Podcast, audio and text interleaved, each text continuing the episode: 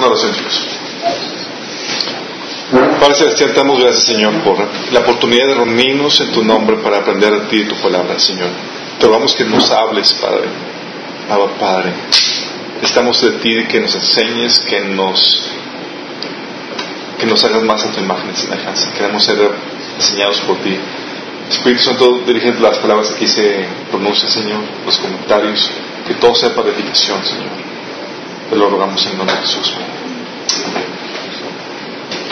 Ok, estamos y vamos a hablar de un tema. No sé si vieron la publicación. No, no. No. El tema se llama Libres del que dirán. Libres del que dirán.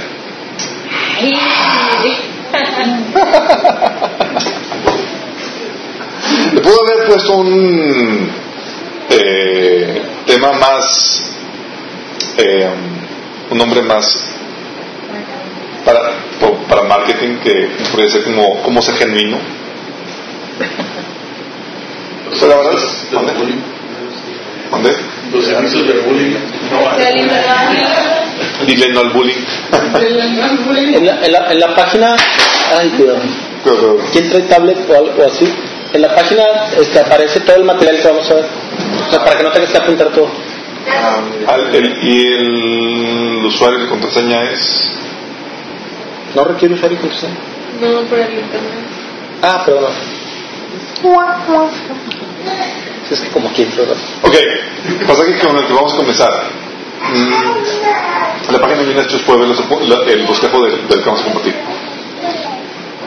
Ok, Gálatas 1.10 dice: ¿qué busco, ¿Qué busco con esto? ¿Ganarme la aprobación humana o la de Dios? ¿Piensan que procuro agradar a los- demás? Si yo agra- agradar a otros, no sería siervo de Cristo. Aquí está hablando Pablo acerca de la situación que estaba viviendo como apóstol y pone una eh, situación donde dice, hey, si quisiera agradar a los hombres no podría ser, ser siervo de Cristo. Y la Biblia nos enseña, nos lleva por una travesía en donde nos invita a dejar de a tratar de agradar al, al hombre.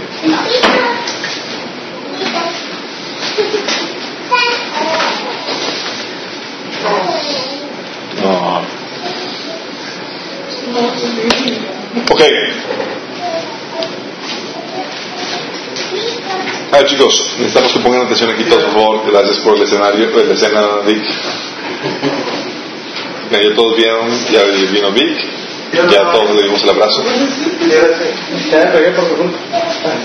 Ok. Aquí está hablando Pablo, chicos, de que está diciendo, si quisiera agradar a los hombres no pudiera, no pudiera agradar a Dios. ¿Sí? ¿Cuántos de aquí hemos tratado de agradar a los hombres? Todos. aquí no lo- complaciéndolas ahí. Ok, hay una cosa, chicos, que eh, Dios hace con, con nosotros, es que Dios, nos, Dios quiere, sabemos que Dios quiere que hagamos su voluntad. ¿Estamos conscientes de eso?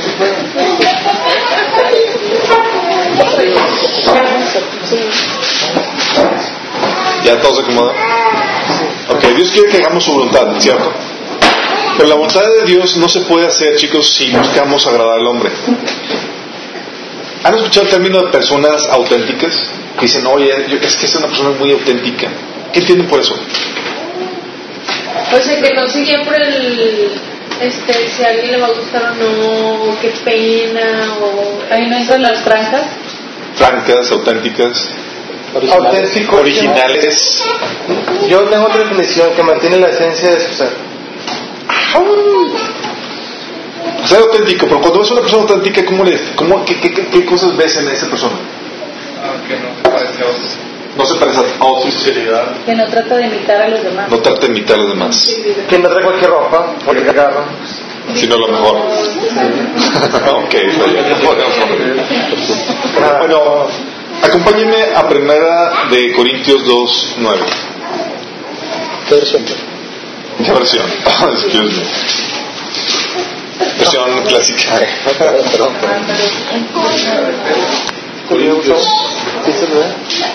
Hijita, por eso.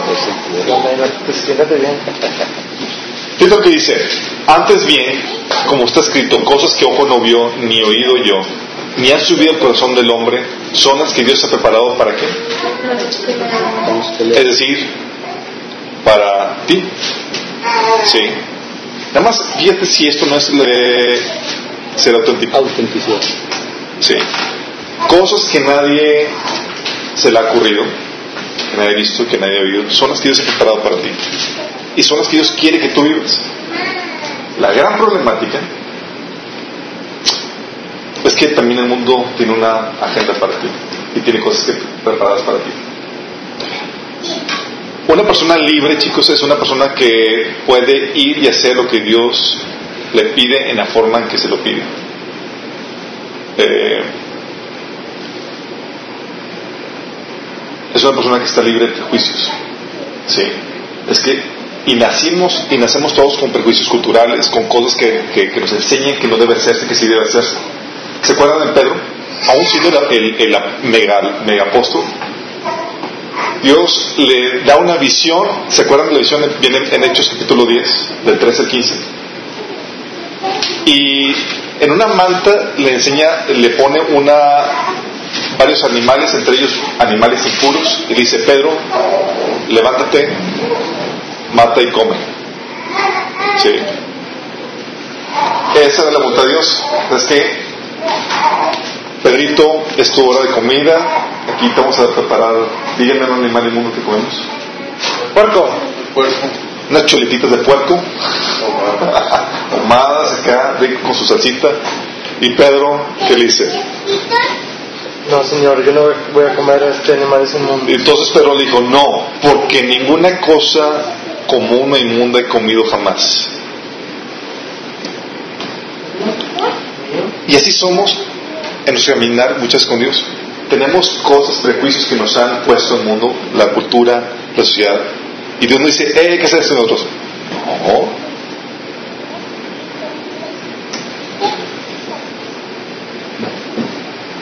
Contrastado con Jesús. Jesús fue una de las personas más libres, de hecho no fue una, fue la persona más libre que podíamos ver y conocer en el mundo.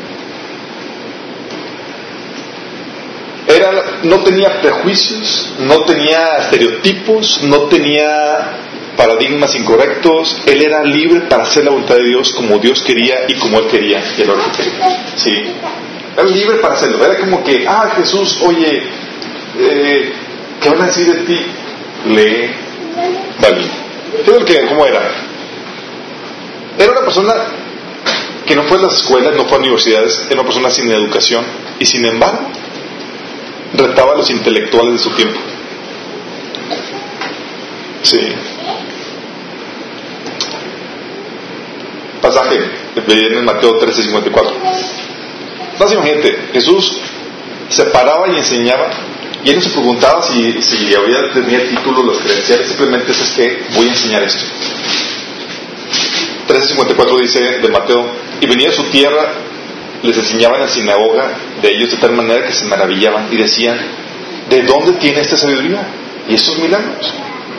Jesús no fue a las escuelas, no fue como tú y yo, de que, ah, espera que me enseñes eso. Era como que, en shock, wow, ¿de dónde sacó eso? Y él no se sentía menos o con menos prejuicios porque no tenía la educación o el título. No tenía título y sin embargo desempeñaba un ministerio que sacudió todo Israel y el mundo entero. ¿Se acuerdan de cuando lo retaron? Cuando vino al- en Mateo 21, 23 decía, cuando vino al templo los principales sacerdotes y los ancianos del pueblo se, se acercaron a él mientras enseñaba y le dijeron, ¿con qué autoridad haces estas cosas? ¿Y quién te dio esa autoridad? O sea, ¿quién te dio el título? ¿Quién te puso? Jesús esperaba que le dieran el título. ¿Tenía prejuicios con respecto a eso? De hecho, yo podría decirles, chicos, que Jesús vivía como un rico excéntrico. ¿Sí han conocido ricos excéntricos o han visto que siquiera en programas de televisión o, o- Sí, muy diferentes a Jesús. bueno, hay, hay de ricos a ricos. sí, ya sé que aquí te estás viniendo a la mente. Son ricos excéntricos que son ricos, son toda la cosa, pero no manifiestan o no presumen su riqueza. De hecho, eh, una vez estaba- cuando estábamos viendo un documental, mi esposa y yo, de. ¿Cómo se llama el que hizo Facebook? Mark, Mark. Mark, Mark, el tremendo Mark. Estaban todos los paparazzis tratando de, de, de filmarlo algo, haciendo algo exuberante como suelen hacerlo los ricos, ¿no? Comprarse un megacarro, ir acá. Sale de su casa, su casa no- es una casa así que tipo, dices, clase media, o sea, no tiene la mansión en lo más mínimo. Se va caminando o se va en su carrito, que no es nada lujoso, y se va y se compra unos hot dogs en la calle. Va y se sienta en el pastito o ahí al lado de, la, de, la, de las escaleras de un edificio que está enfrente. Y todo así como que haz algo típico de, digo, eres dueño de millones de, de, dólares y no sé nada de eso. O esos ricos exuberantes que son así súper ricos y, y, tal cosa, pero se visten y andan como, como si nada. Sí. Los ves pachosos. Los ves gigantes. Como Steve Jobs, que se vestía todos los días con jeans y luego se mega. Todos los días. Playera, sí. Playera. ¿Qué dices, oye, tú que si fueras a- si tuvieras algo de dinero, así como que si tuvieras la fortuna de este, de este señor, ¿qué harías? No, me, me guardaba la ropa y Unas pacas. Pasan te ibas viendo. Bueno, se puede decir que Jesús era un rico excéntrico. ¿A qué me refiero con eso? Era el dueño del mundo, pero nació en un pesebre maloliento. Dueño del mundo, decidió nacer en un pesebre maloliento. Lucas 2.7 y dio a luz a su hijo primogénito y lo envolvió en pañales y lo acostó en un pesebre porque no había lugar para ellos en el mesón. ¿Cómo huelen los pesebres? Animal. Animal. y huele a excremento de animal. Los que han entrado dices, ya. Sí. Sí saben que Jesús es el creador de todo el universo y todo lo que hay, ¿verdad? Es correcto. Él diseñó los caballos más finos y los hizo. Todo fue hecho a través de él y por medio de él. Así es. Creador de los caballos más finos y sin embargo prefirió la caminata. ¿Y saben que Jesús no se hizo de ningún animal de montar para, para su ministerio? A todas partes iba caminando con Salvo la entrada triunfal, el domingo de Ramos. Y era un burrito. Exacto. ¿Sí, ¿Sí están conscientes de eso? Sí. De hecho, en Juan 4.6 menciona cómo estaba su condición. Dice, él tenía que ir de, de Jerusalén a... Y iba caminando y tenía que pasar por Samaria. Dice, y estando, es Juan 4.6, y estaba ahí el pozo de Jacob. Entonces Jesús, cansado del camino, se sentó así junto al pozo. Era como la hora sexta. Yo, Jesús, o sea, tú, tú pudiste haber hecho un caballo acá de, de Puro sangre. pura sangre. Como, Ah, Dorado. como los de Faraón. Este, de hecho, en un cantar viene que a una chava le dice, eres más bella que la yegua del faraón. ¿Cómo estaría la yegua? ¿Verdad? Para que le diga así a la, la chica. O sea, que tenía una gran belleza, quiero decir. Más sin embargo, le agarró un burrito. No, imagínate. O sea, la Biblia enseña que Jesús quita y pone reyes, levanta y quita imperios. Pero nació como hijo de un carpintero, como un don nadie. ¿Sí saben a qué me refiero con un don nadie? El término nazareno era conocido como despreciable. ¿Sí? Es cuando dicen en, en su ciudad, cuando dicen, ¿de dónde él hace estos milagros? No están sus hermanos entre nosotros, o sea, como diciendo, no él es un común igual que nosotros. De hecho, tal así que cuando, le, cuando ¿quién fue? Andrés le comparte a Natanael, le dice, Natanael le dijo, de Nazaret puede salir algo bueno. O sea, fue Felipe que le compartió. Felipe le dije, pues ven y ve. Sí, a tal era el, el paradigma. Es como si dijera, oye, salió de, de, de Tepito, salió de la risca o algo así. Sí. Pero le dio Eh, reputación, Alberto. ¿Mande? Es- Le dio reputación y surgieron más canciones, como la de Carmen, que tenía una cadenita. Pero bueno, es otra- Le vamos a continuar. Se le cayó una cadenita. Pero. Nada más imagínate, chicos. ¿Sí? Eso viene en Juan 14, digo 1, 46, donde Natanael dice, oye, de, de Nazaret puede salir algo bueno. Aún los fariseos, ¿sí? De- sabían que, de Nazaret de Galilea no salía nada, nada bueno. En Juan 7, 52 dice, respondieron y le dijeron, ¿eres tú también Galileo? Escudriña y ve que Galilea nun- eh, y ve que de Galilea nunca se ha levantado profeta. O sea, nada por ser de Nazaret de Galilea era como que desacreditado. Siendo él el que pone quita reyes, el que levanta quita imperios. A mí me recuerda mucho el versículo donde Jesús dice las, las, las zorras tienen madrigueras y las aves tienen nidos, pero el Hijo del Hombre, o sea, él no Aquí tiene cosa posar. su cabeza. De hecho, lo vamos a tocar ahorita. Fíjate lo que dice, dueño del templo, si saben que el templo se construyó para, para Dios, para Jesús. Dueño del templo. Y él fue el que le dio instrucciones a Moisés en cuanto a quiénes iban a ser los sacerdotes y toda la cosa. Nada más imagínate ¿Cómo iba a ser y quién iba a ser y toda la cosa. Él puso a las autoridades y todo, organizó todo el, el, el, el- el reglamento de los sacerdotes y del templo. Dice, dueño del templo y quien constitu- constituyó a los sacerdotes y levitas, pero prefirió relacionarse con los relegados, con los publicanos y con los pecadores. Mateo 11, 19. Vino el Hijo del Hombre que come y bebe y dicen, he aquí un comilón, bebedor de vino, amigo de publicanos y pecadores. ¿Sí, sí se dan cuenta de, de la de la excentricidad de nuestro Señor? O sea, yo pongo, hago este, ah, que construyan ese templo magnífico para, para mí y relaciono con acá con los relegados de, del- Los manjares y la riqueza son invento suyo. Pero se deleitó, ¿saben con qué? Con lonches de pescado. Mateo 14, 17.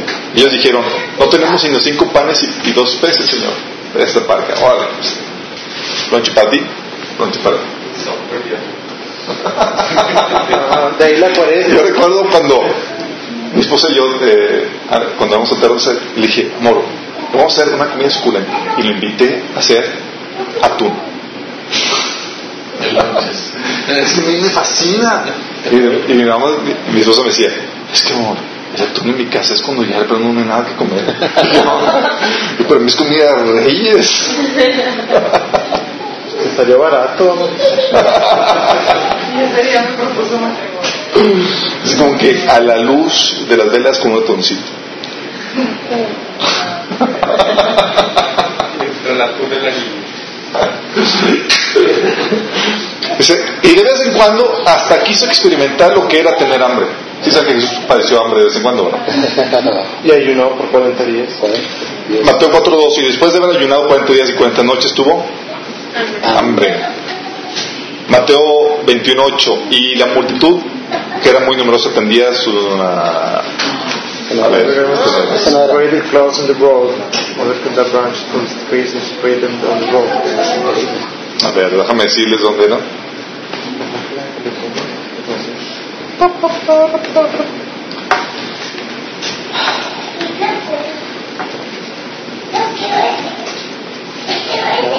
Era, era Mateo,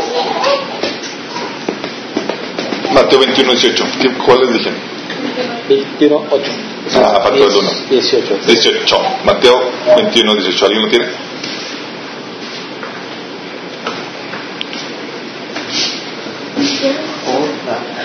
Hello. Sí, ahí va. 18. Es, eh, por la mañana, volviendo a la ciudad, tuvo hambre. Tuvo hambre y fue donde vio la higuera que no tenía fruto. Ah, sí, higuerita, no tienes fruto. Muere. Creó a los ángeles para que le sirvieran, chicos. Toda la infinidad de ángeles, pero remangándose las mangas, se lavó, se, levan- se arrodilló para lavarle los pies cochinos de sus discípulos. Antes no tenían calcetines, antes no eran zapatos cerrados, chicos, eran chanclas. Y antes no andaban en carro, en los caminos andaban animales y de repente ¡puic! caían cositas. Alberto, Sí, de repente. sí, así era. No creo que era.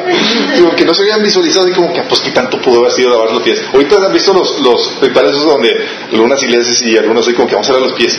No, no, no, no, no. Eso, o sea, tú tienes los pies limpiecitos con el, calci- con el, calcetín y el talquito y te, la, te bañas esa mañana y toda la cosa. No.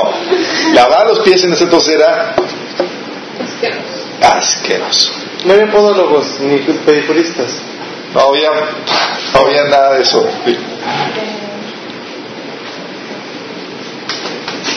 Nada más para que se imaginen, dice Juan 13:4, se levantó de la cena y se quitó su manto y tomó una toalla y se la ciñó. Y le lavó los pies al- al- a los discípulos. Más imagínense chicos, Jesús es el diseñador y el arquitecto de la ciudad más magnífica que jamás vaya a existir. ¿Saben cuál es? Jerusalén. La Nueva Jerusalén. Y decidió aquí en la tierra experimentar lo que no era, lo que era no tener dónde recostar su cabeza. Se- Jesús le dijo, las obras tienen guardias y las guardias, guaridas, guardias. Ah, que decías. Esta es otra versión. Sí. Las obras tienen guaridas y las aves de los cielos nidos, mas el Hijo del Hombre no tiene dónde recostar su cabeza. Y Él es el que hizo la nueva Jerusalén. Todo. Sí. ¿Sí ves la excentricidad de Jesús? Sí. Dices, ¿cómo? Siendo el Señor de todo, siendo y comportando, teniendo ese comportamiento tan ¿qué? excéntrico. Digo, ¿cómo le puedes llamar? Era una manera de decirles, el rey que estaban esperando, bueno, así, pero todo lo contrario. todo lo contrario de lo que esperaban. Eh, Jesús por, por lo mismo era una persona libre porque podía hacer todo lo que Dios quería y como Él lo hiciera, sin implicar, oye, humillar, romper paradigmas, estereotipos, expectativas de la gente y rompía las expectativas de la gente. ¿Cómo esperaban al Mesías? Como el, un rey, victorioso que venía un palacio. palacio, sí, con caballo blanco y toda la cosa, y él llega en un burrito.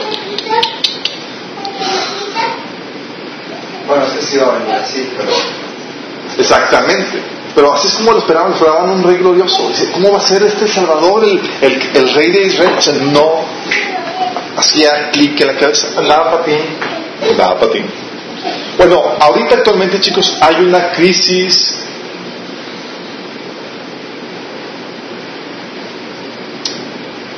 porque no tenemos, hay muy poca gente genuina. Gente que se atreve a vivir la vida o la historia de Dios para sus vidas. ¿Y cómo, cómo podríamos pon- poner que es una persona genuina? Una persona genuina es alguien que se atreve a vivir la voluntad de Dios para sus vidas. La historia que Dios escribió para ti, sin sentirte menos, sin ocultarla o maquillarla. Entendido de la voluntad de Dios y del resultado final. Es más, hasta celebrando. Es aquí donde entramos con la lucha que hay, chicos, entre el ser genuino y vivir la voluntad de Dios o vivir a las expectativas del mundo. Déjame comentarte, decirte esto. Dios tiene expectativas para ti, tiene una visión para ti, tiene un plan para tu vida. ¿Sí sabían eso? ¿De acaso no saben? Ya saben. Y sin embargo, adivine quién más lo tiene. ¿Qué va- qué- a ver, ¿Quién más se le ocurre que tiene? El enemigo y quién más? Tú mismo. Tú mismo, ¿quién más? La sociedad, tu familia. ¿Has sentido la presión así de la familia o de la sociedad de que se espera? Te vas. Y de hecho lo hacían con Jesús, cuando dice la Biblia que trajeron a Jesús una persona que era tartamudo y, y sorda, y, dice, y le dijeron a Jesús, ponle la mano encima para que se sane.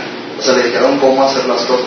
Y dice que Jesús, tomándolo aparte de la multitud, él metió sus dedos en los oídos de él y dijo falta que significa se abierto en ese momento. O sea, a Jesús le decía, no es que lo tienes que hacer así, porque así lo hemos visto.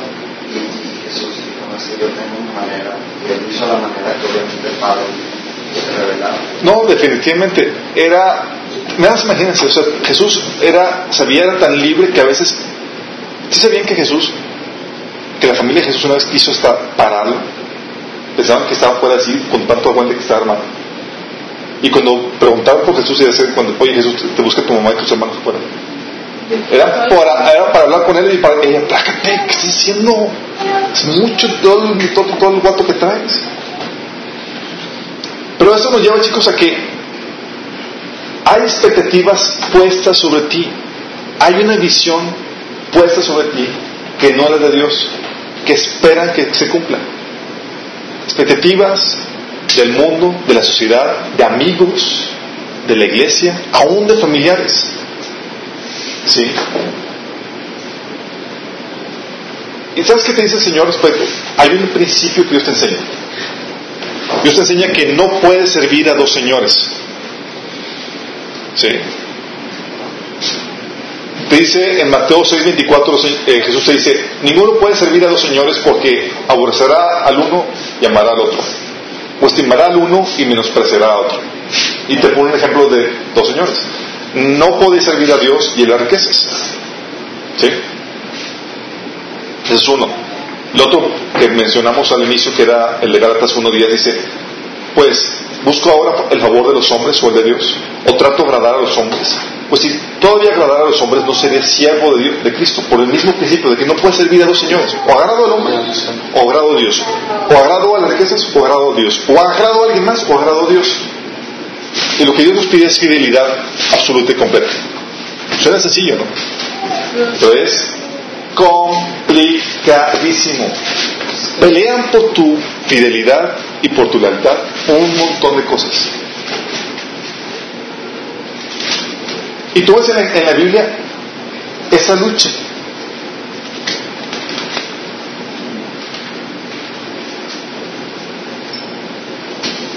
Ser libre para la voluntad de Dios significa tener la fortaleza, chicos, para vencer las presiones del mundo y las expectativas que otra gente ha puesto sobre ti.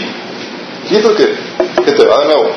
Ser libre para hacer la voluntad de Dios significa tener la fortaleza para vencer las presiones del mundo y las expectativas que otras personas han puesto sobre ti. No hay libertad si eres esclavo de las expectativas que otros tienen sobre ti.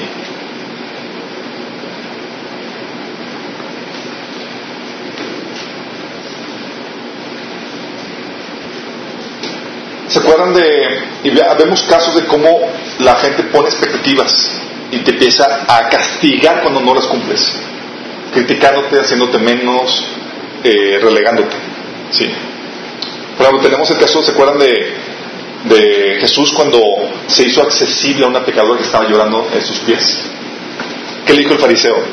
Cuando vio esto el fariseo, en Lucas 7:39 dice, cuando vio esto el fariseo que le había convi- convidado, dijo, si este fuera profeta, conocería quién y qué clase de mujer la que le toca que es ese pecador, que pecador. O sea, "Ew, no te relaciones conmigo. Un delegado, una persona que, de acuerdo a sus paradigmas, Jesús no se debería relacionar con ellos. Le estaban poniendo expectativas sobre Jesús. Jesús, esperamos de ti un comportamiento de acuerdo a nuestro a lo que hemos establecido, de acuerdo a la sociedad, de acuerdo al- a los protocolos de la, de la- de Marcos 2.16 y los escribas y los fariseos viéndole comer con los publicanos y con los pecadores dijeron a los discípulos ¿qué es esto? Él come y bebe con los publicanos y pecadores y milagros ¿ven o no la presión para que Jesús se comportara de acuerdo, de acuerdo a los reglamentos de acuerdo a las expectativas de la sociedad ¿sí sienten la presión? Ah, es correcto, eso. También por no ser no ser por la crema innata de la socialité. Fíjate en ese tiempo, Juan 7 del 48 al 53.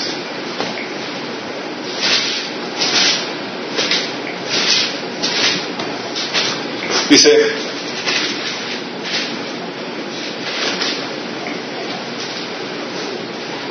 no aceptaron a Jesús ¿Sabes por qué? La presión social es porque Jesús no tenía las credenciales y porque ningún líder aprobado lo acreditaba. ¿Sí? ¿Acaso, decían los fariseos, ¿acaso ha creído en él alguno de los gobernantes o de los fariseos? Más esta gente no sabe la ley, maldita es. ¿Sí? ¿Has sentido la presión en ese sentido? Nicodemo era el único del Sanedrín que simpatizaba y a escondidas. Así es.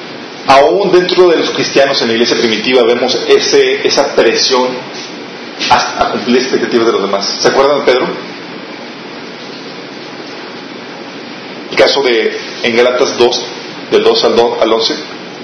Pero cuando Pedro vino a Antioquía, dice Pablo, le resistí cara a cara porque era de condenar. Pues antes que viniese alguno de parte de Jacob, comía con los gentiles. Pero después que vinieron, se traía y se apartaba porque tenía miedo a los de la circuncisión. ¿Sabes qué hacían? O sea, los, los- los de la circuncisión, es decir, los judíos, eran muy elitistas. Si tú no eras judío, era como que eras second class. Sí, de segunda clase, de segunda categoría. Y Pedro, por la presión, sí, así como que ya llegan los judíos, ¿sabes qué? Ah, tú eres gentil, así como que, aparte de mí.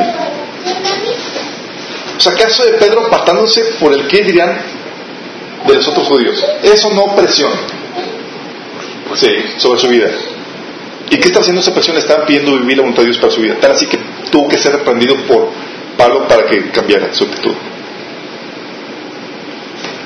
El caso de los creyentes, que eran creyentes pero no querían confesarlo. Juan 12, del 42 al 43. Con todo eso, aún de los gobernantes y muchos creyeron en él, pero a causa de los fariseos no lo confesaban para no ser expulsados de la sinagoga. Porque amaban más la gloria de los hombres que la gloria de Dios. Juan 12 del 42 al 43. ¿Se acuerdan cuando Jesús, cuando Pedro eh, rompió algunos paradigmas? Fíjate lo que dice en Hechos 10 del 28 al 29. Cuando un ángel tuvo que mandar traer a Pedro, porque a los judíos creyentes no se les ocurrió que los gentiles también podían ser dignos de salvación. Más o menos. Hechos 10 del 28 al 29 dice, y les dijo, vosotros sabéis cuán abominable es para un varón judío juntarse acerca o acercarse a un extranjero. Pero a mí me ha mostrado Dios que ningún hombre llame común o inmundo. Imagínate, está entrando Pablo y le está diciendo, ¿sabes qué? Me es abominable estar aquí, pero nada más porque el Señor me mostró. Vaya recepción, así como que... Por lo cual, al ser llamado vine sin explicar. Así que pregunto, ¿por qué causa me habéis hecho traer? O sea, el tipo todavía no le había caído el 20 de, de lo que Dios quería hacer en, en la vida de, de Cornelio y sus familiares. Tal así que los judíos, cuando compartió Pedro los- el, el- el Evangelio de los gentiles, los judíos le reclamaron.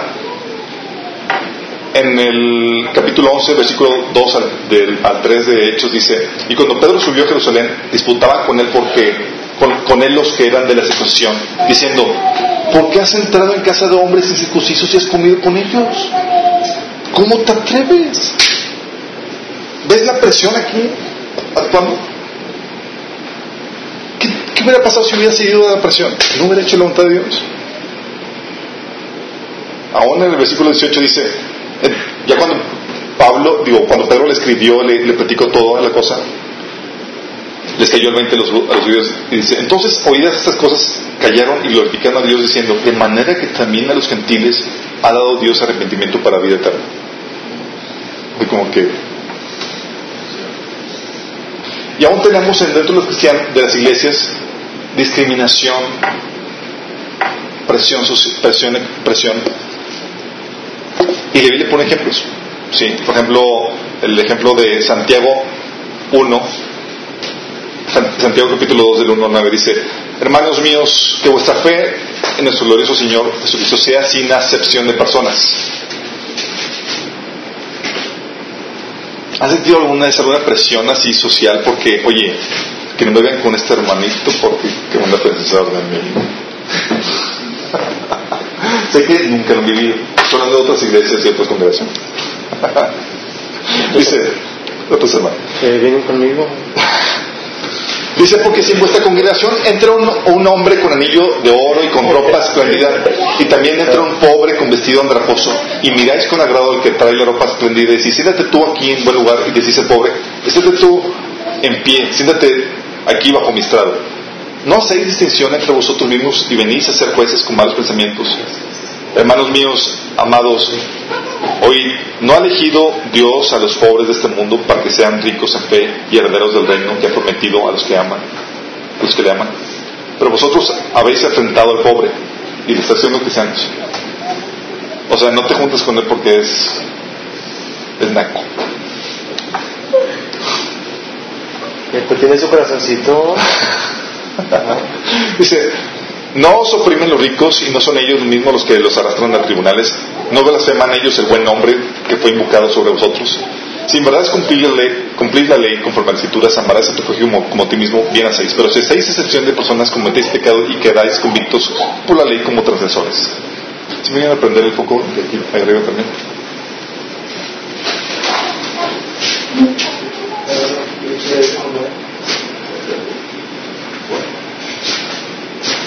No. Y en la actualidad, chicos, ¿cómo lo ven? Eso es en términos bíblicos. En la actualidad, ¿cómo ven la presión social, la presión de la gente, las expectativas? Hay bullying. en Bullying, hay bullying cristiano. No, Sí. o que también no se atreven a decir la verdad tal y como es, así como Jesús lo hacía, o sea, sin pelos en la lengua por miedo a que se vaya. Hay que ser políticamente correcto. Claro. Todas las formas de presión social o familiar, chicos, son formas de es, eso lo que sientes, eso es lo que es parte de lo que de lo que el Señor te quiere hacer libre. ¿Qué formas de presión has sentido? Nosotros, Sí. Es cristiano. Eres- aleluya. El noviazgo, el matrimonio, la prosperidad. Fíjate bien en eso, chicos. Tú sabes que has caído, tú sabes que has caído bajo este tipo de, de- de- de control, porque cuando tratas de agradar al- al- a las expectativas antes que Dios, sabes que te estás desviando de la voluntad de Dios, ¿correcto? Es cuando queremos impresionar a la gente. Cuando sabes que quieres impresionar a la gente, sabes que ya no estás teniendo a Dios en mente y estás quer- queriendo agradar a los hombres, no a Dios. O cuando quieres, o cuando guardas las apariencias que o que quieres ser cool, o sea, a pesar de que eres cristiano y pues andas ahí con tus amigos del mundo, que tú quieres ser testimonio, pero es una línea muy delgada entre ser testimonio y ser con ellos, ah, bueno, voy a ser cool y me voy a, voy a actuar como, ellos. Exactamente. O, o- o las fotos selfie llenas de orgullo. Así. Así es. Ah, cuando queremos entonces eh, impresionar a la gente, guardar las apariencias, ¿saben guardar las apariencias? Que no, que no sepan que, que viven en camión. ¿Qué cosas han sentido? O cuando, ¿qué cosas han sentido oso de que se enteren otras personas?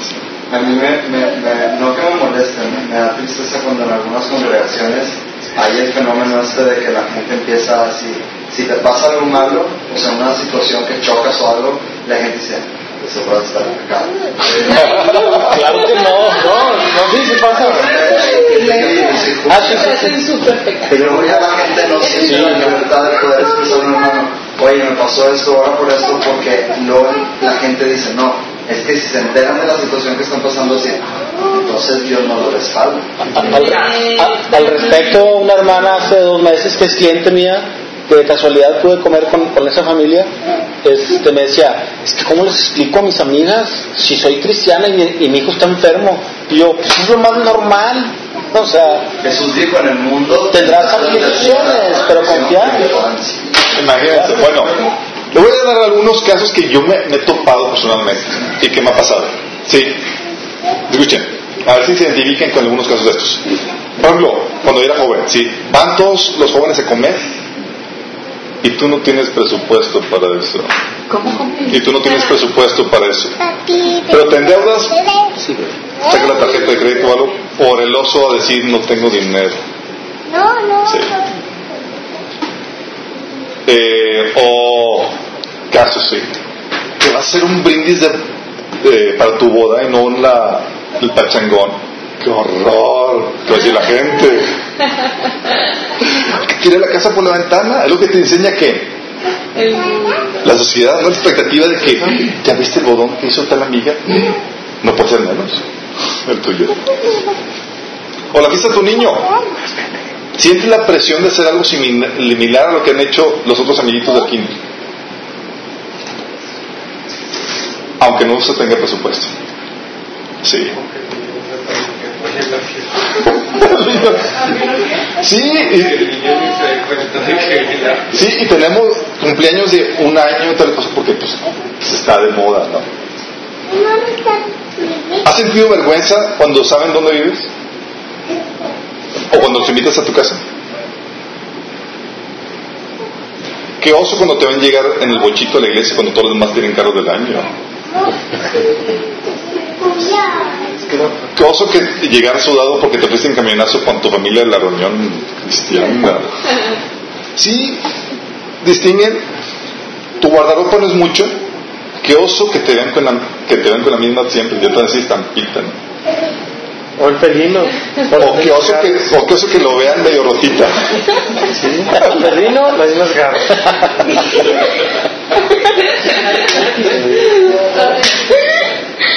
Oye, o casos, ¿no? Que todos tus amigos fueron de vacaciones. Unos fueron de, a esquiar a, a- a Suiza, otros fueron a Colorado, tal cosa. Y tú no salieron de vacaciones en seis años. O la presa. O la presa Inga. Víctor. Sí. Ah, perdón. Ah, saludos a todos los presa. Así que luego te preguntan a dónde has ido y tú sí como que empiezas a... Dice, o qué oso que se enteren que no tienes para pagar la luz. O que te quedaste sin dinero para comer. Qué oso. Pero mucha pantalla LED. Oh, sí. ¿Escuchaste? Sí. Sí. Y para los recibos por acá. Ok. O todos tus amigos o amigas ya se están casando y tú nunca has tenido novio o novia. Sí. Y te agarras el primer chango inconverso para compensar ahí la situación.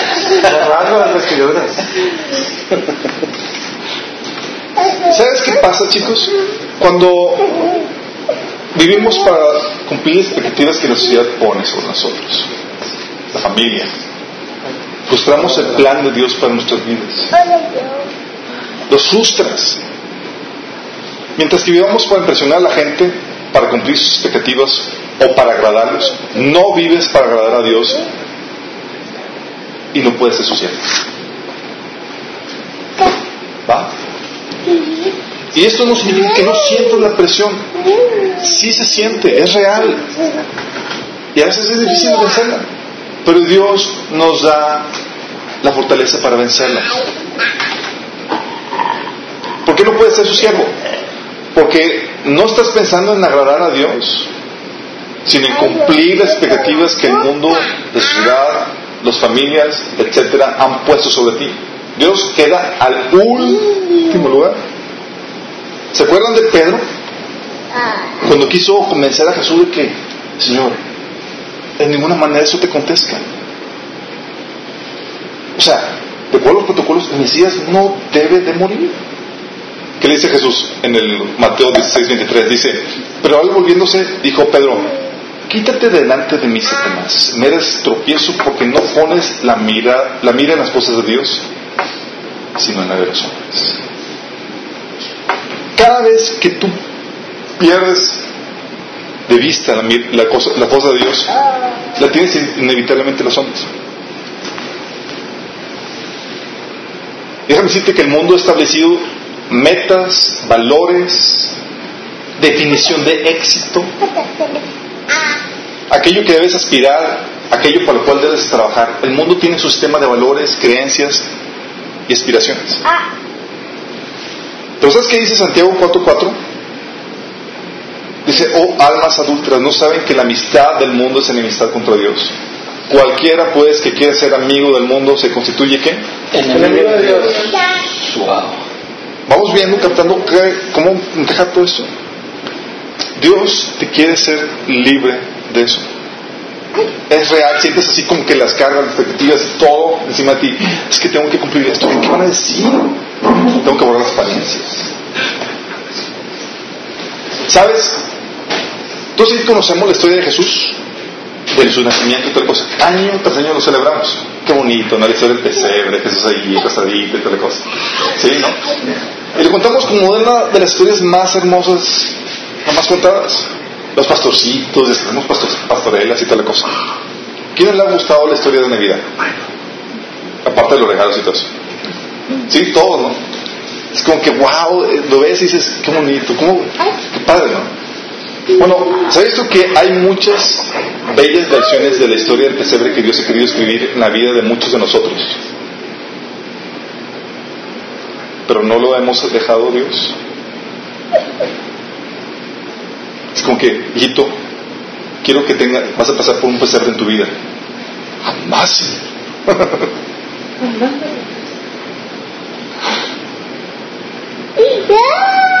Hay muchas bellas versiones de la historia de ese hom- pobre carpintero usado por el Señor que se convirtió en el hombre más importante de la historia y que dividió la historia en dos.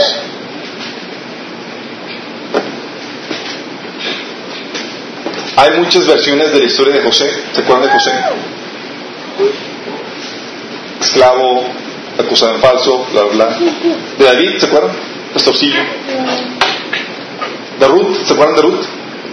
¿Qué hacía Ruth? ¿Quién era Ruth? Ruth era una viuda que tuvo que, pobre, sin ninguna posesión, que tenía que recoger las espigas que sobraban los campos cuando estaban recolectando la, que estaban recolectando cuando Sammy, espigas que estaban recolectando cuando estaban haciendo lo de la cosecha.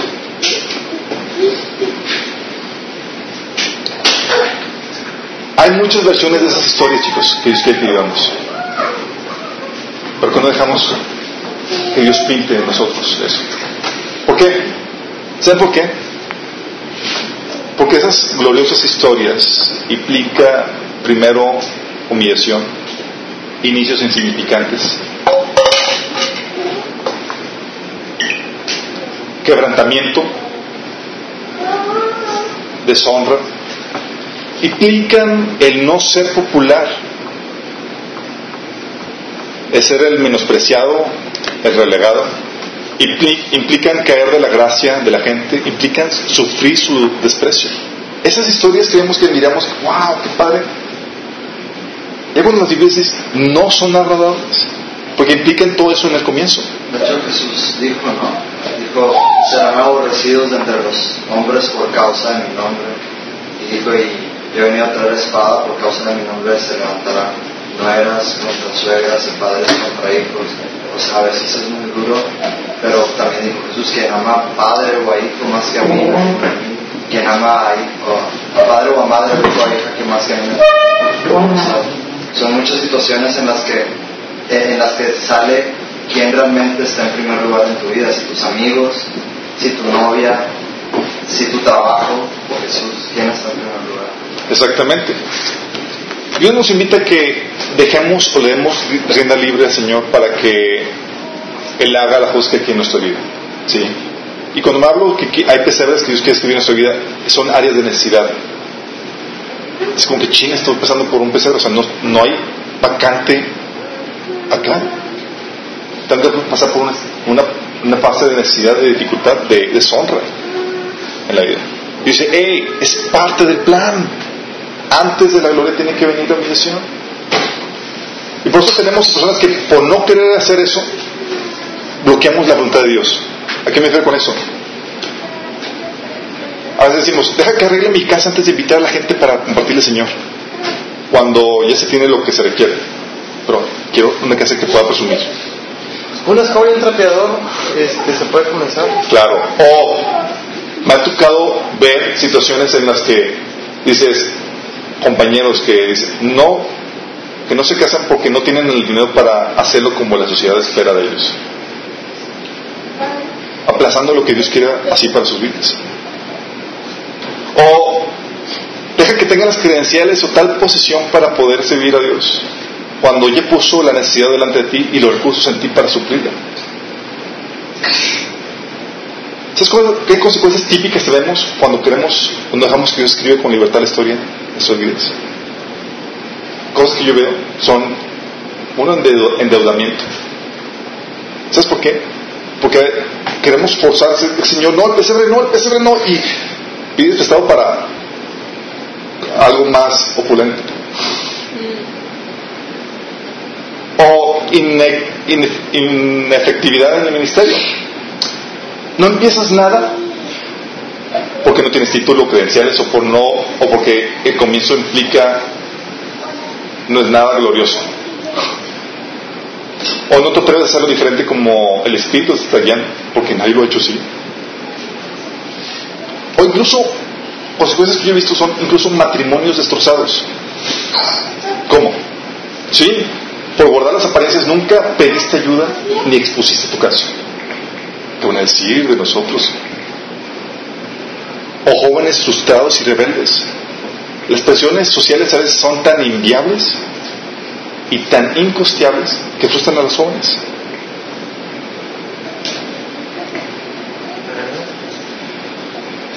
¿Sabes?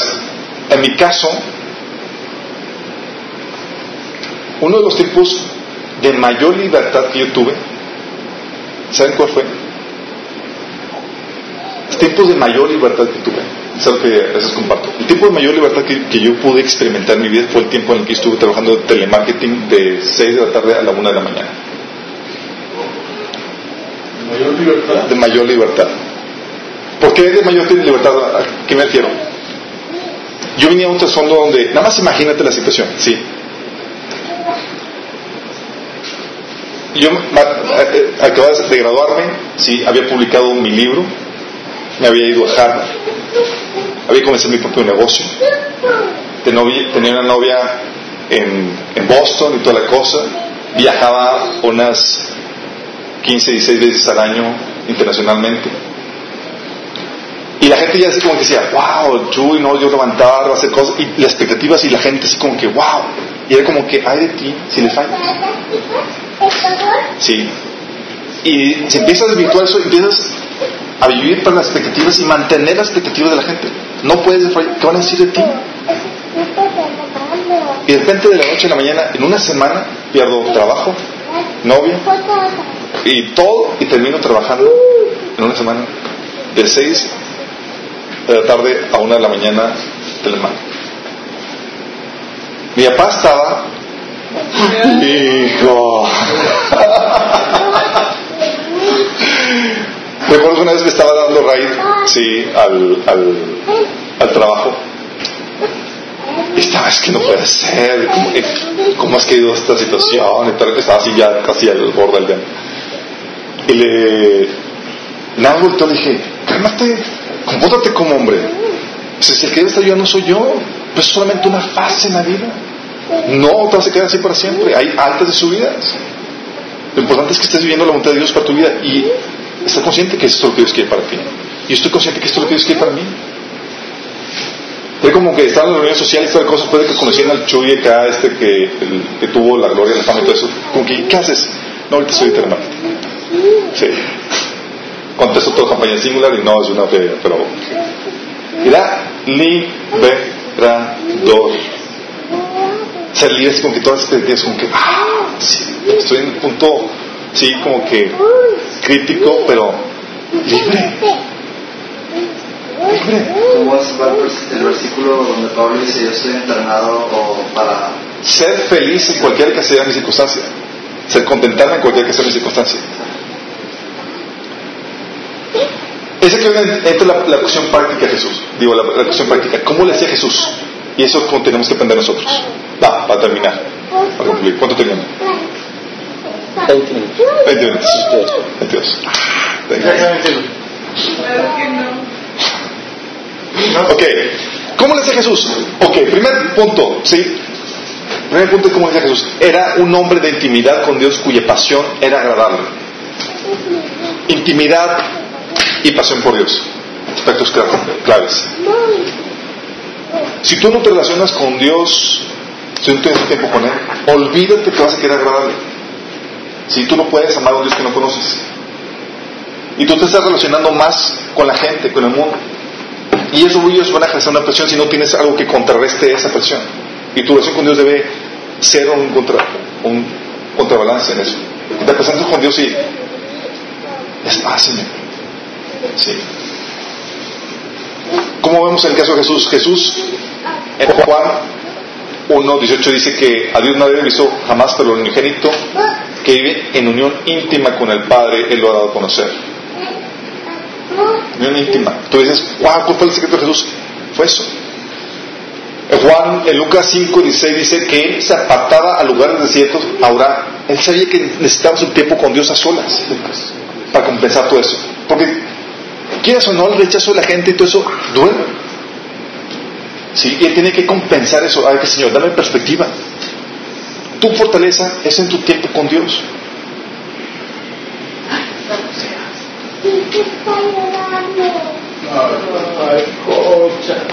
No tienes, por eso también Jesús, eso le permitía tener la pasión por él, por agradarlo.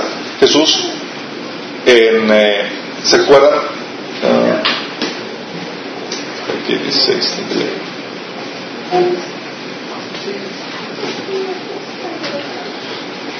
Jesús cuando, cuando fue cuando reprendió a, a, este a Pedro le dijo ¿qué le dijo? Mateo 16, 23 dice pero algo no se dijo quítate delante de mí Satanás eres mira su piso porque no pones la mirada en las cosas de Dios sino en las cosas del hombre él quería apasionadamente agradar a Dios dice Juan 8, 29 pero el que me envió conmigo está, no me ha dejado solo porque yo hago siempre lo que le agrada. Apasionado, quería agradar a Dios en todo. Su mente estaba completamente absorta con hacer la voluntad de Dios para su vida.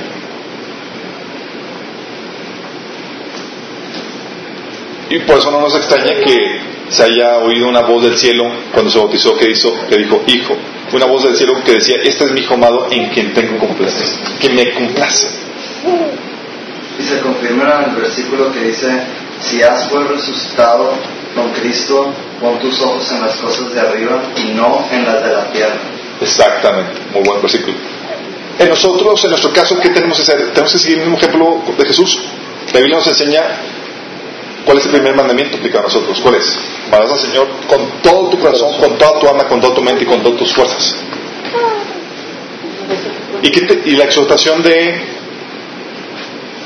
Jesús, que permanezcas en su amor, en unión con Él. Como el Padre me ha amado, así también yo os he amado. Permanecer en mi amor. ¿Sí?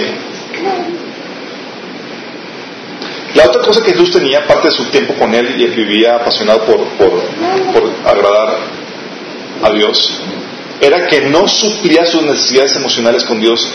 Digo, no suplía sus necesidades emocionales con la gente, sino con Dios. ¿Se acuerdan de las necesidades emocionales? Que ya todos conocemos. Necesidades de sentirnos amados, valorados, aceptados, seguros y con propósito. Sus necesidades emocionales no las suplía con la gente, sino con Dios. Por eso, ves patrones de comportamiento de Jesús que no se ven comúnmente. Por ejemplo, él no tenía miedo a quedarse solo. ¿Se acuerdan? Juan 6, 61. Que decía, cuando empezó a hablar tan fuertemente su, predicación, que todos empezaron a desertarlo. Y Jesús dice, ¿qué onda chicos? ¿Ustedes también quién dicen? Cuando cualquier líder normal así diría, no se vayan, no se vayan, no, no, ya, eh, eh, me equivoqué ahí como que dijo unas palabras más, pero no son. Sí. Miedo al qué dirán, ni por aquí a Jesús. ¿Se acuerdan de cómo Jesús decía, Bástale al discípulo ser como su maestro y al siervo como su señor. Si al padre de familia llamaron Belzebú, cuanto más a ustedes. Sí aguanta vara. Sí. Hablar pelo, sin pelos en la boca. Ay, no voy a ofender a alguien. Mateo 15, 12 dice, entonces acercándose a sus discípulos le dijeron, ¿sabes que los fariseos se ofendieron cuando oyeron esta palabra? ¿Qué dijo Jesús? Déjalos, son ciegos y de ciegos. Toda planta que no se dio sembrar por mi Padre será quitada. Porque no suplía sus necesidades de la gente. Eso lo marcaba tan diferente, lo suplía Dios. Y era el leal a quien suple necesidades. Era el leal a quien suple Exactamente. Tú eres fiel y leal a quien, a aquel a quien te está supliendo tu necesidad. Si eres la gente, vas a ser leal a las personas. Si es tu familia, tu familia. ¿Por qué? Porque como suplen tus necesidades, pueden castigarte emocionalmente. Te cortan comunicación, te, te, te ponen ley de hielo y tú lo vas a sufrir considerablemente. Y hay un versículo que dice, donde pone el hombre su tesoro, ahí también está su corazón. Pues si tu tesoro es el reino de Dios, eh, o sea, los propósitos de Dios, eso es lo que va a definir tu estadio de ánimo, o lo pones en tu corazón. Exactamente. En nuestro caso, nosotros también debemos seguir el mismo ejemplo de Jesús. Debemos suplir nuestras necesidades emocionales en Dios antes que cualquier otra cosa. No, tu- no tus amigos, no tu- la sociedad, no en nadie. Dice la Biblia que en Romanos 5:5 dice porque el amor de Dios ha sido derramado en nuestros corazones por el Espíritu Santo que nos fue dado. Dios quiere que tu, tus necesidades emocionales sean suplidas por Él, por el Espíritu que ha derramado en ti. Esas necesidades emocionales que las sientes con, en forma de amor, es eso lo que Dios quiere dar. Para que no andes mendigando a la gente. Sí, como que, ah, nada más vino una persona al estudio y no vino para agarrar a la gente. Ah, te criticaron. Y estoy aquí para agarrar al Señor. Suple mis necesidades. Mientras que Él diga que está bien, soy feliz. Dice Colosenses 2.10 que y vosotros estáis completos en Él que es la cabeza de todo principado y potestad, es decir, de Jesús. ¿Sientes esa plenitud, esa llenura? Si no, haz algo al respecto. Tienes que aprender a tener hábitos donde te suples y te llenas emocionalmente de Dios, no de los hombres. Y es fácil llenarse de los hombres porque los hombres los, los ves y los escuchas audiblemente. Porque dicen, ah, qué bonito te salió, ah, qué guau. Y empiezan a alabarte y, y te haces adicto a eso. Y como que y lo que Dios te dice, la alabanza de- y te empieza a pesar más la alabanza de los hombres que la de Dios. La otra cosa que Jesús tenía, ¿sí? ¿cuánto, cuánto llevamos? Llevamos dos, ¿no? Era un hombre con, en intimidad con Dios cuya pasión era agradable. Dos, no suplía sus necesidades emocionales con Dios. Eh, suplía sus necesidades emocionales con Dios, no con la gente. Tres, él nunca se vio como víctima. ¿Tenía razones para verse como víctima Jesús? Pues sí. No, yo soy un nazareno, un don nadie. Nací en un pesebre. No, nunca estudié en la... Todos me persiguen, nadie me quiere. Todos me rechazan. ¿Tenía razones para ser un? Todas. Luego el que le dijo que le iba a seguir hasta la muerte, lo rechazó enfrente de él. Papa, amiguitos. Jesús nunca se vio como víctima. Y es algo que tienen que entender, porque si tú te ves como víctima, vas a sufrir esto. Lucas 23, 28. ¿Se acuerdan de Jesús en el momento más crítico de su vida? Cuando estaba cargando la cruz. ¿Se acuerdan? Y estaban las mujeres llorando, Jesús, no te pase esto. Estaban llorando y así Jesús volteó hacia ellas y dijo, hijas de Jerusalén, no lloren por mí, lloren por ustedes mismas y por sus hijos, aún mostrando compasión por ellas.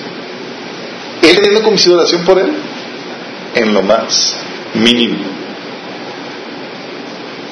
En nosotros, debemos seguir su ejemplo. ¿Qué dice la Biblia que debemos tener con respecto a nosotros? Filipenses 4:11. No, no digo porque tenga escasez, pues he aprendido a contentarme cualquiera que sea mi situación. ¿Ves alguna actitud de víctima aquí? ¿Te has contentado tu situación o la estás sufriendo? Si la sufres, la víctima. Si te contentas, estás por encima de ellas. Dice Santiago 1.10, pero el que es rico en su humillación, eh, glorice en su humillación, porque Él pasará como la flor de la tierra. Y luego también en 2 Corintios 12, 9 dice, bástate de mi gracia porque mi poder se perfecciona en tu debilidad. Entonces, hay debilidad en ti, hay situaciones difíciles que estás pasando. Dice Dios, hey, alégrate, porque mi poder se puede manifestar en ese punto de crisis, de debilidad. Dice, por tanto, de buena gana me gloriaré más bien en mis debilidades, para que repose en mí el poder de Cristo. ¿Qué te está enseñando eso? Que no te veas como víctima. Hay un punto de debilidad en tu vida, te dice, hey, alégrate, porque la oportunidad para que Dios, el poder de Dios se puede manifestar en tu vida. La otra cosa que Jesús tenía, discernía la voluntad de Dios, sabía que eso era lo que Dios tenía preparado para él. Nació en un, en un pesebre. Genial. Esto va a ser para escribir una historia gloriosa. No tengo caballo. Ah, Dios está tramando algo aquí. Jesús, fíjate lo que dice Juan 12, 27, 28. Dice: Ahora está turbada mi alma. ¿Y qué diré? Padre, sálvame esta hora. Mas para esto ha llegado, para esto ha llegado esta hora. Padre, glorifica tu nombre. Entonces vino una voz del cielo, lo glorificaré, glorificaré otra vez.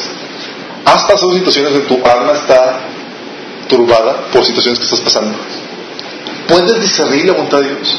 ¿Puedes discernir que es Dios el que está preparando una historia gloriosa? Exactamente. Pero que para algo que sea sumamente glorioso, como la Biblia te enseña, tiene, que ver un proceso de crisis para que Dios pueda glorificar. En nosotros, ¿qué dice la Biblia? Hechos 14, 22. Dice, confirmando los, los ánimos de los discípulos, exhortándoles a que permaneciesen en la fe y diciéndoles, ¿qué es lo que les decían? Es necesario que a través de muchas tribulaciones entremos al reino de, de Dios. Otra versión dice, a través de muchas privaciones. Tribulaciones, privaciones. Pero en esas privaciones, en esas, tienes que discernir la voluntad de Dios. Fíjate lo que dice 1 Pedro 3, 17 19. Porque mejor es que padezcáis haciendo el bien, si la voluntad de Dios así lo quiere, que haciendo el mal. Va a haber situaciones en donde Dios va a querer que padezcas, aún siendo tú justo, haciendo tú bueno. Pero discierne la voluntad de Dios en esos casos. ¿Lo ves como un plan, plan de parte de Dios? Porque también Cristo padeció una vez, una sola vez por los pecados, el justo por los injustos, para llevarnos a Dios, siendo a la verdad muerto en la carne, pero vivificado en el Espíritu. Hay un, como un versículo en Colosenses que dice Pablo, y ahora me gozo en lo que padezco, porque cumplo en mi carne los padecimientos que faltan por el cuerpo de Cristo que es la iglesia. O sea, dice Pablo, yo me gozo cuando padezco por ustedes. Exactamente. Entonces, chicos, sabía que lo que estaba viendo era la voluntad de Dios, discernía la voluntad de Dios. Sabía que eso era lo que quería para él. Oye, imagínate Jesús, Señor, no hubo espacio en el mesón. Vas a nacer en un estado. Es lo que Dios quiere para mí. Y tú y yo celebramos la Navidad, mi estimado. Ponemos el quito la cosa.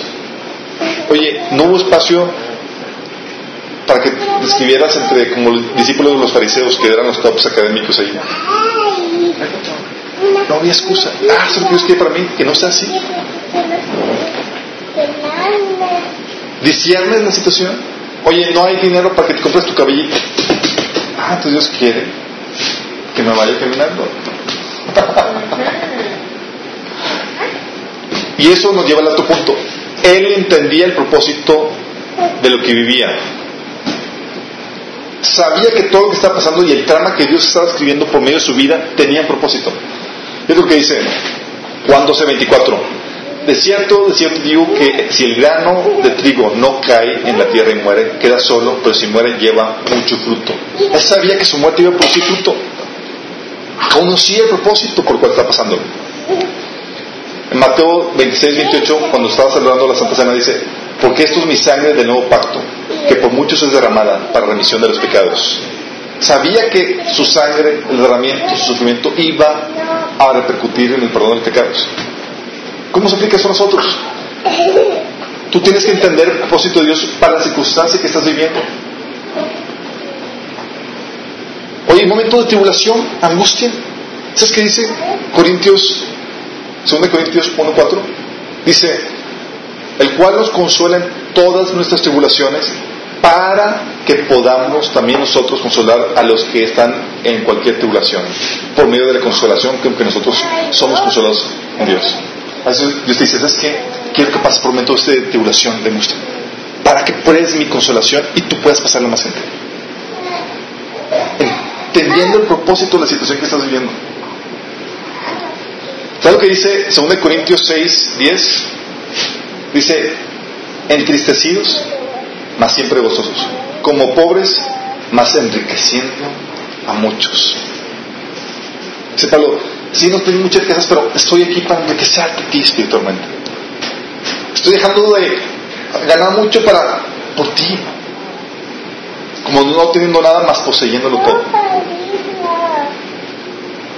1 Corintios 1, de 27 a 28 dice, sino que lo necio del mundo escogió Dios para avergonzar a los sabios. O sea, dice, oye, ¿por qué? O sea, no me permitió estudiar la gran academia, ser magna... Es porque escogió lo, lo, lo vil de este mundo para avergonzar a lo, sabio. Lo débil del mundo escogió para avergonzar lo fuerte. Lo vil del mundo y lo menospreciado escogió Dios. Y lo que no es para deshacer lo que eres. No te dio, concedió Dios el estatus que esperabas, la posición, Dios. Tranquilo, hay propósito. Cuando tienes ese propósito, Eres libre de expectativas. ¿Sabes por qué Dios puso?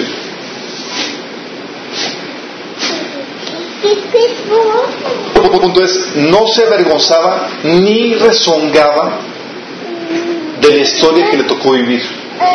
Cada quien le toca vivir una historia diferente, chicos. Jesús no rezongaba ni se avergonzaba por esa historia.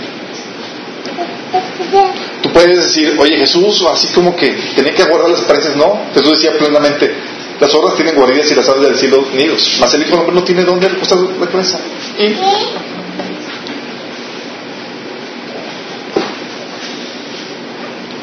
¿Qué hacía cuando Jesús, la única ocasión en la cual puede decir como que batalló en aceptar la voluntad de Dios, en el maní Cuando no le gustaba la voluntad de Dios, oraba. Oraba hasta que su voluntad y la de Dios fueran una. Hasta que su alma era como que ya, tu voluntad, Señor, y la mía son una. ¿Qué le decía Jesús en Lucas 22, 42? Diciendo, Padre, si quieres pasar a mí esta copa, pero no se haga mi voluntad sino la, tuya. Hasta que su voluntad hasta que Dios dijo, esta es mi voluntad, dije, ah, ok. Entonces, eso es lo que yo quiero. A mí me habla mucho el versículo que dice, y por el gozo puesto delante de él, Jesús sufrió la cruz. A ver, ¿o es gozo o es sufrimiento? cuando Dios da un entendimiento de cuál es el propósito, de por qué te tienen esa empresa, o por qué estás pasando por cierta situación difícil, aunque sea una situación difícil, tú te gozas. Porque es el propósito de Dios. Exactamente, exactamente. Disciernes, ¿sí? Y ese es donde dices, aprendes a no rezongar o avergonzarte por lo que Dios escribió para ti. Oye, hay un momento de crisis en tu vida, un momento que no es glorioso, pero estate consciente que Dios escribe momentos no gloriosos para tu vida. Es parte normal. En momentos de dificultad, Dios los escribe. Nada más tienes que discernir la voluntad de Dios en eso y no avergonzarte ni, ni deshonrar. Así como que. Por eso, en nuestro caso, ¿qué dice la Biblia? Efesios 4.11, lo habíamos leído. Digo, 4. ¿Qué? Filipenses 4.11. Que dice, no lo digo porque tengas que hacer, porque he aprendido a contentarme en cualquiera que sea mi situación. O sea, no rezongaba, no peleaba con la voluntad de Dios. Si hay algunas que pase, Señor, esa es tu voluntad, hasta que, ah, ok, es confirmado que esa es tu voluntad, entonces me contentaré con eso.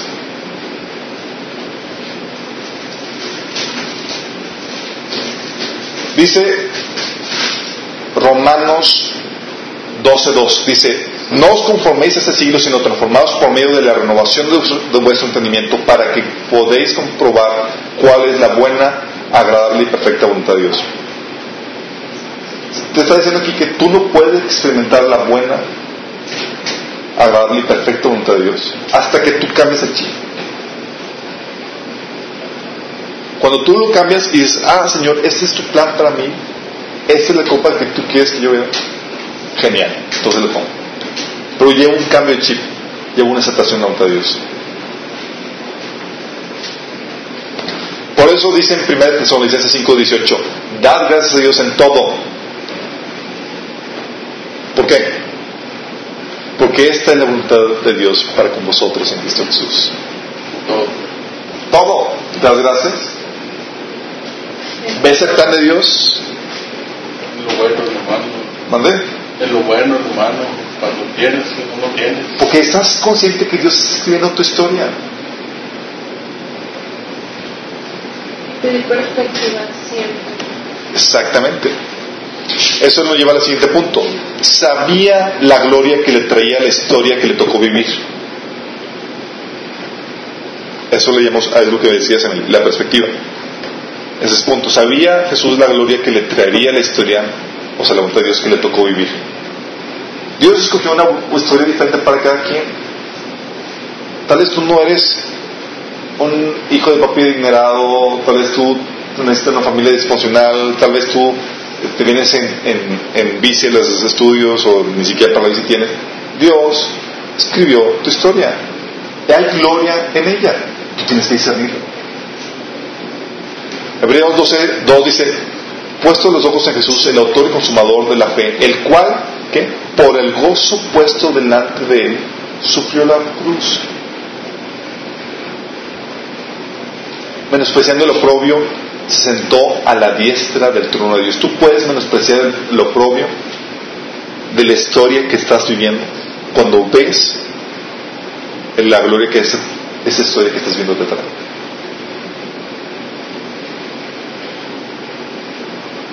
Yo recuerdo cuando estaba en la estaba construyendo pues, en el proceso de constituir mi negocio y toda la cosa, yo iba en camión así como que a la al, al INPI y no tenía más que para el camión de, de ida y tenía que ver cómo le hacía para la venida era como que señor te la vayas o sea momento de oprobio así tiene que es parte de él Futuro empresario en camión. así se comienza es parte de la gloria que Dios quiere por eso Jesús decía ¿se acuerdan que Jesús estaba siendo eh, enjuiciado por los fariseos. Y Jesús le dice, ¿eres tú el Mesías? Y Jesús le dijo, tú lo has dicho. Y además les digo que desde ahora veréis al Hijo del Hombre sentado a la diestra del poder de Dios y viniendo en las nubes del cielo. Entonces, ¿no sabes qué? Sí. Y este momento de oprobio va a traerme tal gloria. Por eso te dice a ti, respecto a nosotros, ¿qué dice la Biblia? Dice, Tranquilo, esta leve tribulación momentánea produce en nosotros un cada vez más excelente y eterno peso de gloria. ¿Estás sufriendo? Tranquilo. No tienes al carro acá para poder y tienes que guardar. Tranquilo, es parte de lo que Dios para ti. Pero va va a traer gloria a tu vida. Por eso dice, no mirando nosotros las cosas que se ven, sino las que no se ven, pues las, que, las cosas que se ven son temporales, más las que no se ven son eternas. La otra cosa que Jesús hacía era no dejaba que las circunstancias lo definieran. Muchas veces tú eres definido, o somos la sociedad quiere definirte tu éxito por lo que tienes, lo que vales por lo que vistes, por el carro que tienes, el casa donde vives. Jesús no se dejaba definir por las circunstancias. ¿Se acuerdan en su momento más crítico, cuando estaba siendo enjuiciado y que este le dice Pilato, luego tú, ¿eres rey? Respondió Jesús, lo soy, hecho para esto nacido. Es el momento de que de, de, de todo está en contra, le dices, Jesús, viéndose como rey. Si me puede decir algo es, Jesús no se dejaba definir por las circunstancias. Para esto he al mundo.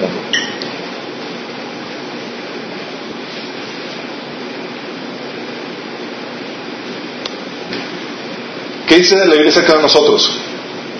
La Biblia te enseña a que tú no debes definirte, si está ocurriendo? La Biblia te enseña que no te debes definir por circunstancias, ni siquiera por si eres hijo de alguien o de tabulengo o no. ¿Qué te enseña la Biblia?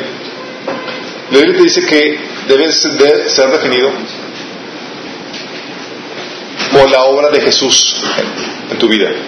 Esto es lo que dice 1 Corintios 6:11. Y estos eres alguno de, alguno de vosotros. No, no creo.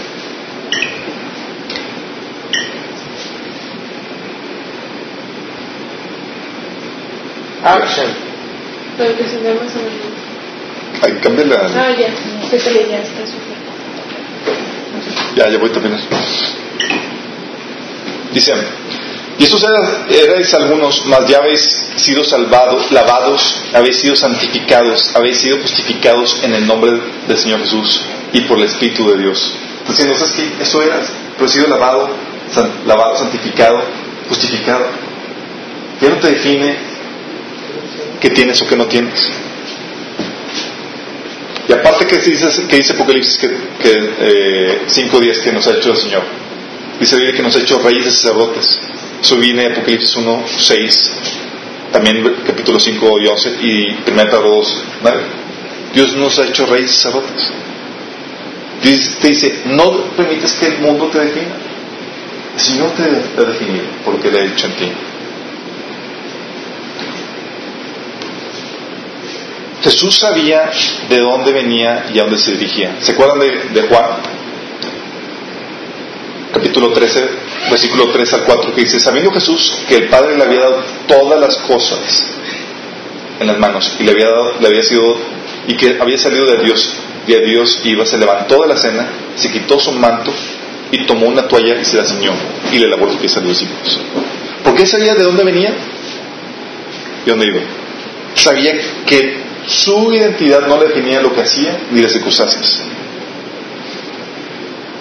Luego Jesús decía, vosotros me llamas maestro y señor, y decís bien, lo soy. Sabía quién era. ¿Qué dice la Biblia con respecto a nosotros? Dice la Biblia, porque no sujetó a los ángeles del mundo venidero, acerca del cual estamos hablando. Entonces, ¿quién lo sujetó? Nosotros. Lucas 12:32 dice, no temas manada, pequeña, porque vuestro Padre les ha placido darles el reino. Por eso dice la Biblia que, como teniéndolo todo, como poseyendo, como dice, más no teniendo nada, más poseyéndolo todo. En 2 Corintios 6:10. Porque somos los herederos. Dios nos ha dado todo. En cierta forma somos los ricos excéntricos aunque dueños de todo, vamos empobreciéndonos para enriquecer a muchos. Jesús, por último, halló consuelo en los casos del pasado. ¿Se acuerdan cuando Jesús comentó en Mateo 5:12? Gozaos y alegrados porque vuestro galardón es en los cielos grande, porque así persiguieron los profetas que fueron antes de vosotros. Jesús enseña a que tomes ejemplo de otros. Hebreos 12, 1, 2 dice, por tanto, nosotros también teniendo enderador, enderador nuestro tan grande nube de testigos, despojémonos de todo peso del pecado que nos asedia y corramos con paciencia la carrera que tenemos por delante. Puestos los ojos en Jesús, el autor y consumador. Nos pone, ¿qué ejemplos así?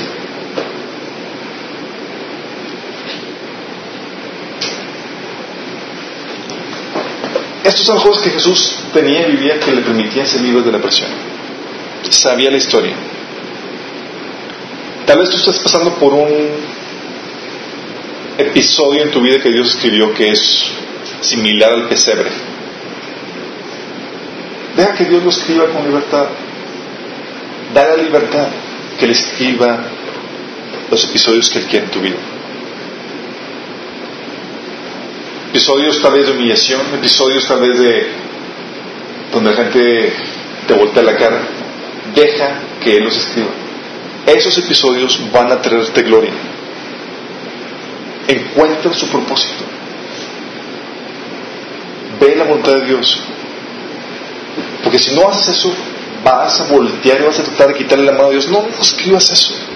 Y vas a dejar que el mundo escriba esos episodios en tu vida. Uno muy famoso, ¿conocen la historia de Abel Zavala? No, no. Abel Zavala. Abel Zavala, a él lo enviaron a que estudiara música formalmente cuatro años, o sea, carrera de músico, solfeo, rítmica, todo, todo, de su iglesia. Y se fue a otra ciudad, a otro estado, cuatro años a estudiar. Regresa a su congregación después de cuatro años, una congregación pequeña. Y, y dijo, bueno, pues obviamente el pastor me va a poner de director de la alabanza, pues soy el más preparado por lejos. O sea, soy graduado de música. Y llegó y en oración, Señor, guíame a cumplir aquí tu propósito. Y el pastor le dijo al Sala, ¿sabes qué? Yo siento de parte de Dios que tú mejor sirvas en la intendencia. Y lo, lo puso a lavar baños, retretes, migitorios. Y toda la iglesia lo veía trapeando, barriendo. Y el pastor cada vez que pasaba decía, ¿sabes? Yo estaba lavando el baño. El pastor entraba y me decía, está la unción. Y ahí en, en medio de eso Dios trató con el corazón.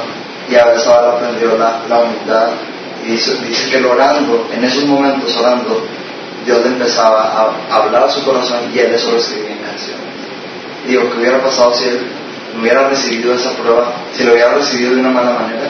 ¿Cómo a mí me ponen a alabar si yo soy aquí el más preparado? Y no fue así. Dios tiene cosas, episodios así como esos. Y Dios quiere escribir con libertad eso.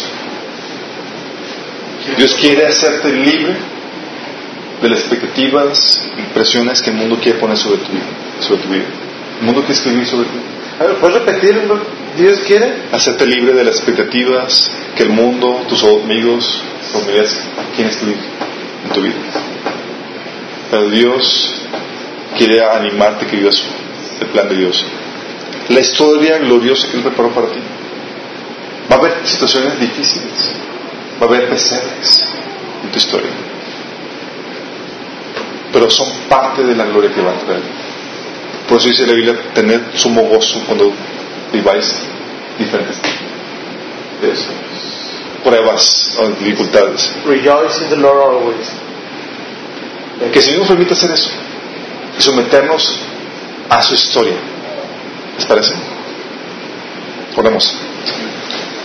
Padre Celestial, Señor, damos gracias porque tú nos enseñas, Señor, a ser como Jesús.